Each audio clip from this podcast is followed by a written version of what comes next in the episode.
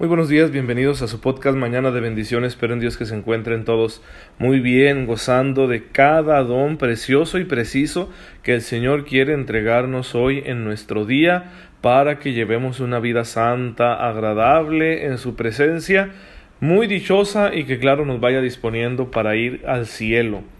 Feliz jueves eucarístico, que pues qué bueno que llegamos este jueves y todavía estamos hablando de la Eucaristía Recuerden siempre tenerle mucho amor a Jesús presente en la Eucaristía. Adorarlo, recibirlo con devoción, cambia nuestras vidas porque Él es nuestro redentor. Y pues estamos llamados a eh, llevar una existencia eucarística.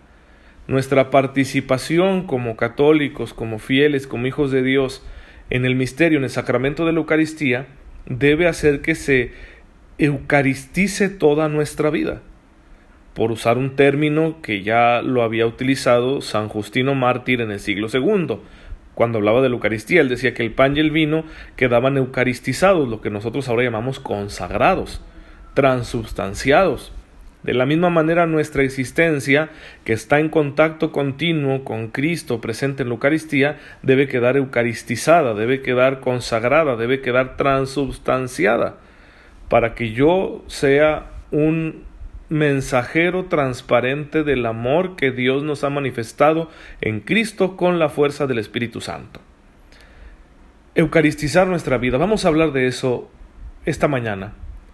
Llama mucho mi atención que según las palabras del Nuevo Testamento, como 1 Corintios 11:24, Lucas 22:19, señalan que Jesús, tras haber consagrado el pan y el vino, dijo, hagan esto en memoria mía. En estas palabras hay un mandato y al mismo tiempo hay una muestra de confianza, porque está elevando un quehacer humano a un quehacer divino. Nos señala que es su voluntad que celebremos la Santa Eucaristía para edificar junto con él la iglesia. Por eso habla de un modo imperativo. Hagan esto en memoria mía. Jesús nos manda, ¿sí? A veces la gente dice, no, Padre, pues Dios está en todas partes y yo en mi casa me persino y ahí estoy bien con Él. Sí, nada más que la palabra de Dios no dice eso. La palabra de Dios no dice, cada uno persínese en su casa y se salvará. No, la palabra de Dios nos da un mandato en la boca de Jesucristo que dice, hagan esto la Eucaristía, la misa. Hagan esto en memoria mía. No es una opción, no es una sugerencia, es un mandato, una orden. Seguir los pasos de Jesús, de su manera de obrar, cumplir con sus enseñanzas. De esta manera entendemos como iglesia que la Eucaristía tiene que celebrarse con mucha fidelidad, de la misma manera que Él lo hizo cuando estaba con los doce apóstoles. Entonces nosotros debemos generar en nuestra vida un hambre, un deseo de imitar a Jesucristo, ¿sí? de, de buscar vivir como Él. Y ya sabemos, no podemos hacerlo sin su gracia, y qué mayor gracia que la que está presente en la Eucaristía, donde Él nos da su misma vida. Dios nos exige a todos practicar las virtudes de Jesucristo hombre que nuestra humanidad sea como la suya. Entonces, hombres y mujeres católicos que creemos en Jesús y que lo recibimos en la comunión cada vez que vamos a misa, necesitamos transformarnos en Él. Necesitamos tener una humanidad como la suya, ¿sí? Y para ello, lo, más hermoso de esto es que para ello Jesús está con nosotros. La, la transustanciación de la misa es una expresión muy elocuente de la locura divina. Eh, voy a decir esto, fíjense, eh, pónganle mucha atención porque no quiero que me malinterpreten. Dios está loco. Como un enamorado está loco por la persona a la que ama. La locura de Dios es una locura de amor. Y por eso, tan loco de amor está Dios que hace lo impensable Primero se hace uno de nosotros, ¿no? El verbo se hizo carne. Y luego se hace nuestro alimento. Yo soy el pan vivo bajado del cielo, cómanme, bébanme. Y nos da la orden de realizar esta acción mediante la cual nos lo comemos y lo bebemos. Hagan esto en memoria mía. ¿Sí? Entonces la repetición ritual del esquema de la misa no se trata de una palabrería vacía, vana, sino del cumplimiento fiel de la voluntad del Señor. Para que tú y yo podamos saborear al comulgar la exquisita dulzura del amor divino. Para que tú y yo podamos gozar cuando comulgamos de la locura del amor divino y volvernos locos también por amor a Él.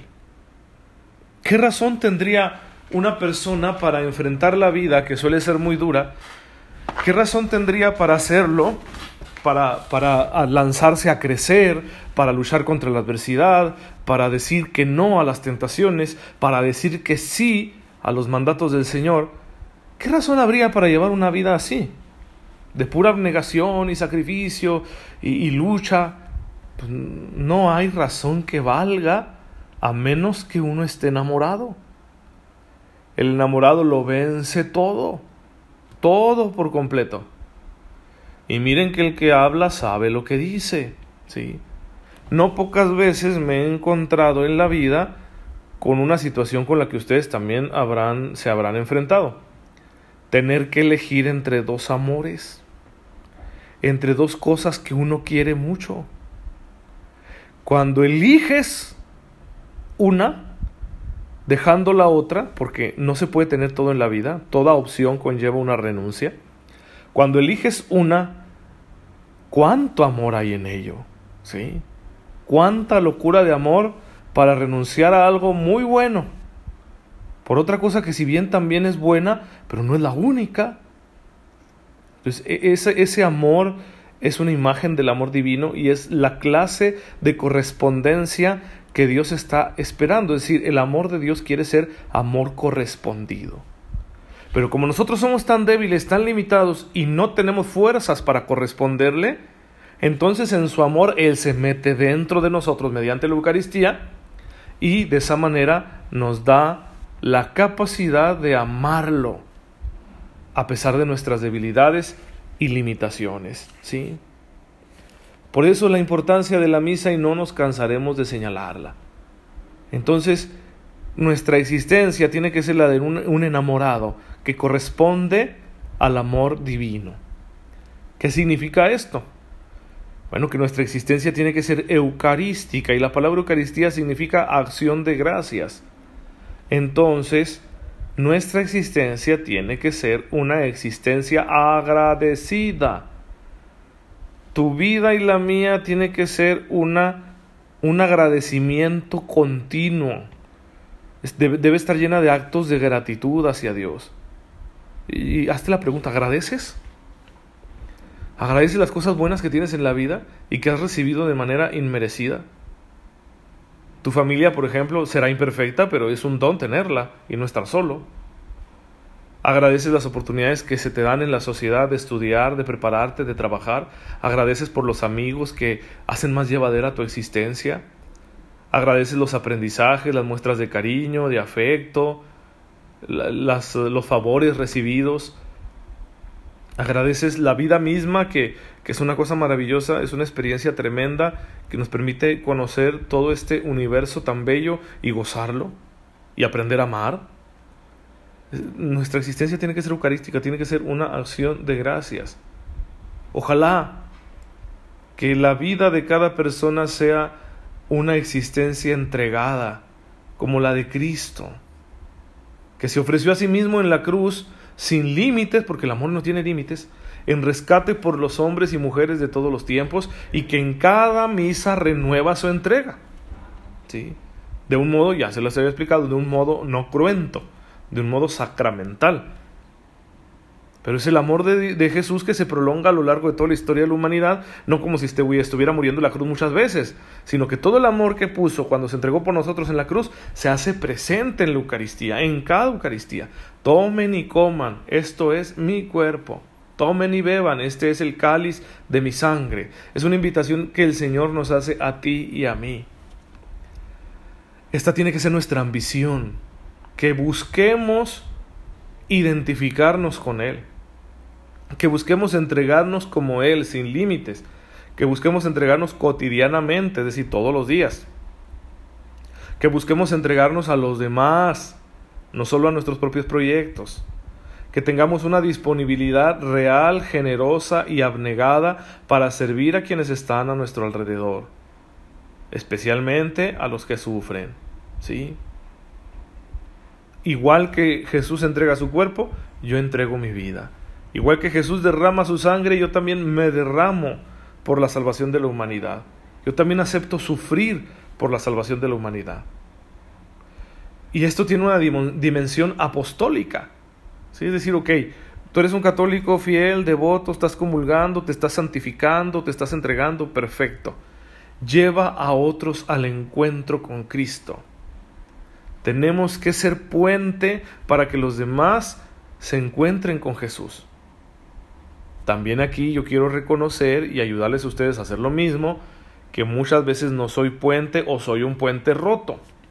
Y la gente no llega a Jesús, sino que llega a mis miserias. Es un trabajo constante el que no aparezca yo, sino que aparezca Él, como bien señalaba Juan el Bautista. Conviene que Él crezca y que yo disminuya. Entonces debemos ser transparencia de Cristo, debemos ser puentes sobre los cuales pasen nuestros hermanos, los hombres y las mujeres de nuestro tiempo, y se encuentren con Cristo a través de nosotros.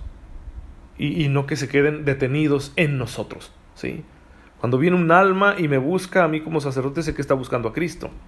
Entonces yo no voy a apropiarme de esa alma, yo no la voy a manipular, no, no voy a, a sacarle provecho a mi contacto con esa alma, no la voy a llevar hacia el Señor. Voy a ser un, un, buen cuidador de esa oveja para que esa oveja llegue a los campos de alimento abundante del reino de los cielos.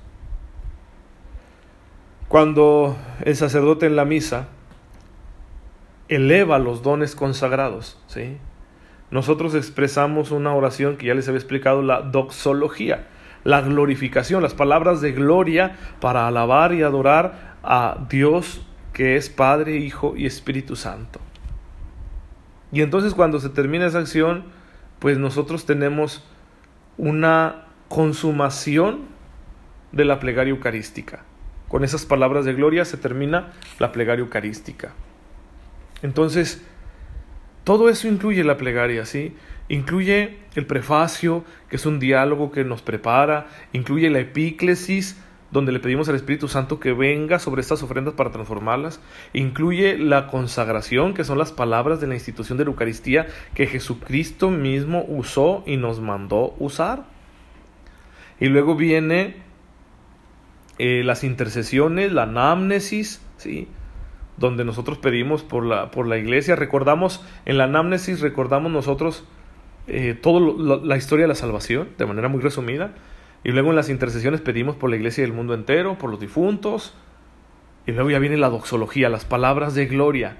Y ahí con el amén que dice toda la iglesia junta cuando está celebrando la Eucaristía, ya saben las palabras del sacerdote, por Cristo, con Él y en Él, a ti Dios Padre Omnipotente, en la unidad del Espíritu Santo, todo honor y toda gloria por los siglos de los siglos, y todos respondemos con un fuerte amén. Y ahí culmina la plegaria eucarística. Viene después el rito de la comunión, que ya lo veremos en los siguientes episodios. Pero hay, e, e, la parte de la misa que estamos viendo, la más importante, es la plegaria eucarística, y con esto la terminamos. El fruto de nuestra reflexión sobre la plegaria eucarística tiene que ser una vida eucarística, es decir, una vida de profundo agradecimiento a Dios. Y este agradecimiento no puede quedarse en palabras y buenos sentimientos, sino que tiene que convertirse en acciones, en obras, en conductas que le agraden a Dios y esto redundará todavía más en beneficio nuestro, en beneficio de nuestra salvación. Padre, en esta mañana te bendecimos, te damos gracias porque, aunque no siempre lo comprendemos bien, al participar en la Eucaristía nos permites llevar una vida agradable a ti que nos conduzca hasta el cielo. Ayúdanos, Señor, para que aprovechemos este inmenso don, seamos santos y sirvamos de puente para que muchos más se encuentren con el amor que tú les tienes en Jesucristo nuestro Señor. Amén. El Señor esté con ustedes. La bendición de Dios Todopoderoso, Padre, Hijo y Espíritu Santo, descienda sobre ustedes y los acompañe siempre. Gracias por escucharme esta mañana. Nos vemos mañana si Dios lo permite.